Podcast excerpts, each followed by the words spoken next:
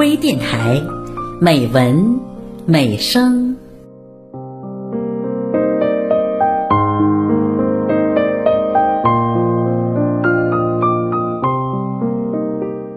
亲爱的朋友，我是乔峰。今天的节目，我为您朗读甄元金的散文《难忘的俄罗斯之旅》，请分享。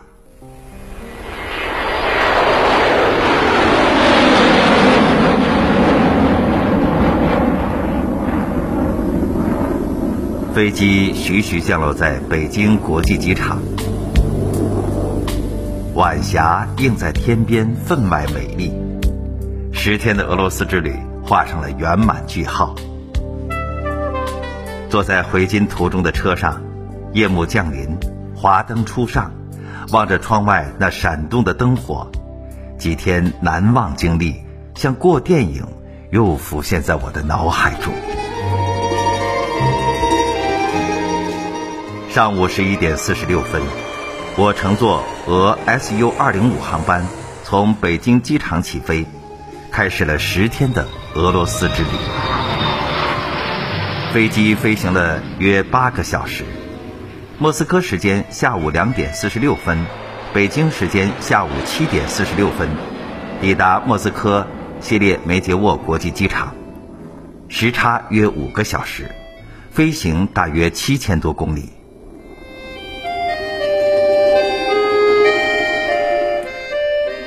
俄罗斯国土面积约一千七百零七万多平方公里，横跨欧亚两大洲，首都是莫斯科，以乌拉尔山为界，四百二十六万多平方公里国土位于欧洲，一千三百多万平方公里国土位于亚洲。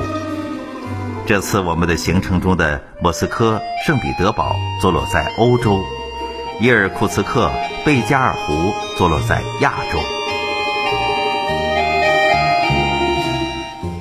圣彼得堡是彼得大帝建立，曾作为俄国沙皇首都达两个世纪之久，曾是俄罗斯经济、文化、政治的中心。一九二四年一月，列宁逝世后改为列宁格勒。东宫面向涅瓦河，是昔日沙皇的皇宫。一进门是东宫特有的约旦楼梯，从低层上升，左右分开，又在二楼汇合。台阶、栏杆、扶手和方柱用白色大理石雕凿而成，线条流畅，细部光滑。窗户、廊柱和灯具镶着金色装饰，异常精美。镶有金色的顶部。是巨大的宗教题材油画，四周是姿态各异的人物雕塑，呈现出典型的巴洛克风格。接下来，我们来到了黄金会客室，它是东宫最美的厅堂之一，从墙壁到天花板都贴了一层金箔，十分耀眼华丽。停留在此，会让人产生一种迷醉的晕眩感。孔雀大钟是东宫的镇馆之宝，由英国著名珠宝匠兼金匠詹姆士考克斯设计制造。上了发条的镀金孔雀钟，每到整点，钟上的动物就会开始表演。孔雀的尾巴会徐徐打开，公鸡会打鸣儿，猫头鹰会眨眼，精美绝伦。可惜。现在孔雀钟已不再上发条了，它只是静静地站在那里。也许它太累了吧。晚饭是在柴可夫斯基餐厅吃俄餐，红菜汤、鱼子酱、烤牛排，外加伏特加，使我饱餐了一顿异国风味的美食。晚餐后，另一场柴可夫斯基的视听盛宴。在等着我们。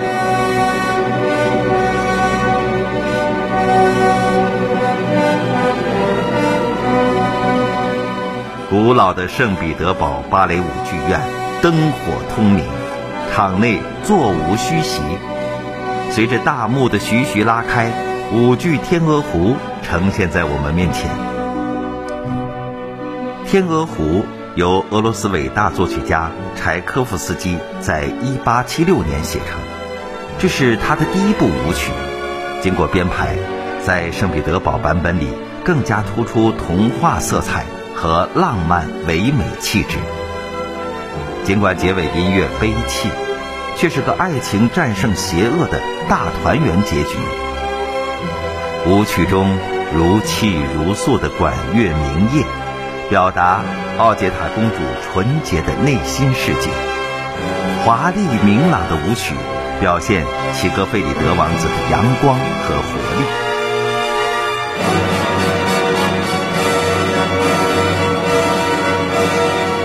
三个小时的精美演出。在一片雷鸣般的掌声中落下帷幕。当我们走出剧场时，外面下起了淅沥的细雨，司机驱车送我们回酒店。雨夜中的圣彼得堡街道安宁，可我的心中却难以平静。天鹅湖那唯美的乐曲仍回荡在耳畔。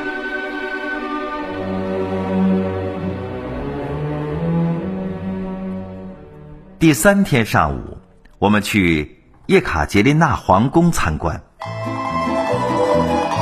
叶卡捷琳娜皇宫主要由宫殿、叶卡捷琳娜花园和亚历山大花园三部分组成。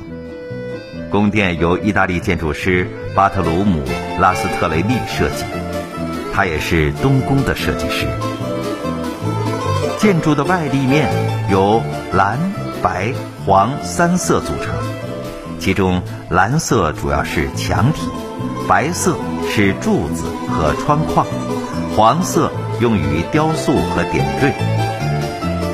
据说这三种颜色分别代表着女主人蓝色的眼睛、白色的皮肤和金黄色的头发。墙体上嵌入式柱子下面都是有男性负重的浮雕。很容易联想到女皇当时的意图是强调女皇权力。第四天，我们开始了莫斯科的两天之旅。莫斯科从大公时代到沙皇俄国至苏联及俄罗斯联邦，一直都是国家首都，迄今已有八百多年历史。是世界著名古城。莫斯科依莫斯科河而建，掩映在一片绿海之中，故有“森林中首都”之美誉。克里姆林宫位于莫斯科心脏地带，是一组建筑群，它被评为世界文化遗产。它的建筑形式融合了拜占庭、俄罗斯、巴洛克。希腊和罗马等不同风格，它呈现不规则三角形，四周由红色宫墙环绕着，像是一座城中之城。它的围墙长两千二百三十五米，厚六米，高十四米。围墙上有塔楼十八座，参差错落地分布在三角形宫墙上。最著名的。要数带有明中救世主塔楼，五座最大城门塔楼和箭楼都装上了红宝石五角星，这就是人们所说的克里姆林宫红星。克里姆林宫享有世界第八奇景美誉，它也是俄罗斯国家象征，目前是俄罗斯政府所在地。红场。看起来并不雄伟，但却显得古朴，具有岁月感的条石地面，在诉说着他经历的沧桑。红场北面为俄罗斯国家历史博物馆，东面是莫斯科国立古姆百货商场，南面为圣瓦西里大教堂，西侧是列宁墓和克里姆林宫红墙。第六天早晨，我们乘大巴去火车站，再坐小火车环游贝加尔湖沿岸。火车共停五站，行程约八十公里，每站风景各异。贝加尔湖位于俄罗斯东西伯利亚南部，是世界第一大淡水湖，湖长约六百三十六公里，平均宽度为四十八公里，最深处达一千六百三十七米，平均水深七百三十米，面积相当于中国海南省大小。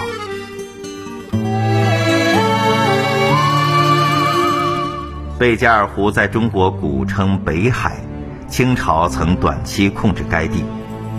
尼布楚条约后，将这块地区划归俄罗斯帝国。我站在湖边，望着那烟波浩渺的湖面，不禁使我想起了苏武为了大汉王朝在此牧羊十九年。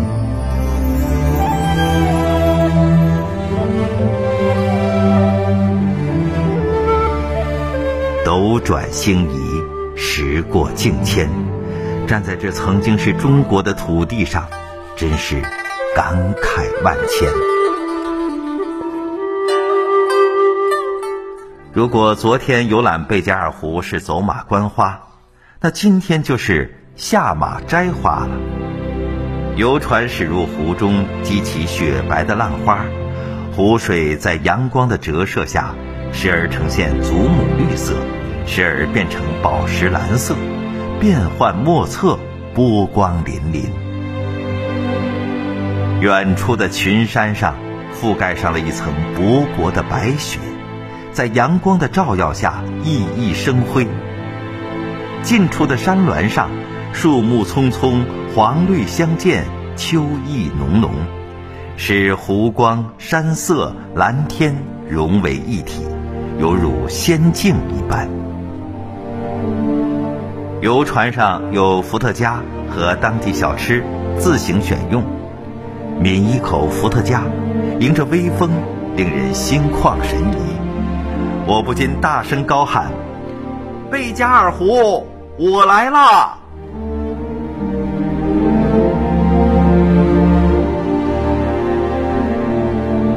午餐是在贝加尔湖畔一家俄式餐厅用餐。用产自贝加尔湖的秋白鲑鱼所做的鱼汤和烤鱼异常鲜美。我坐在窗前，望着窗外的湖面，品着鲜美的湖鱼，把贝加尔湖的美好记忆留在肚中。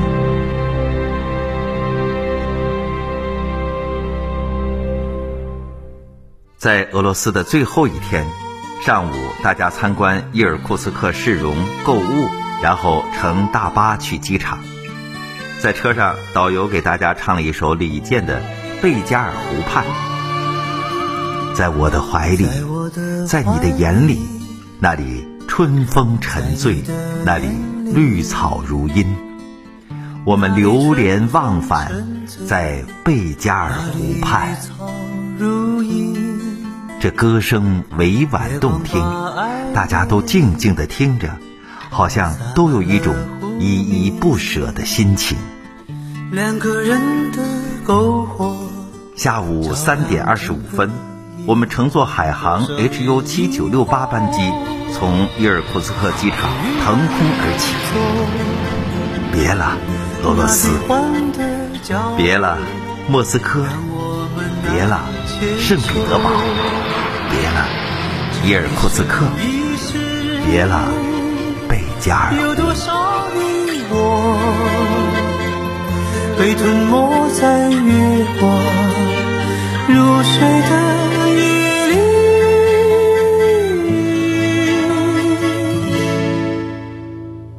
就在某一天，你忽然出现，你清澈又神秘，在贝加尔。湖畔，你清澈又神秘，像贝加尔。亲爱的朋友，今天的节目就到这里。乔峰，感谢您的收听，再会。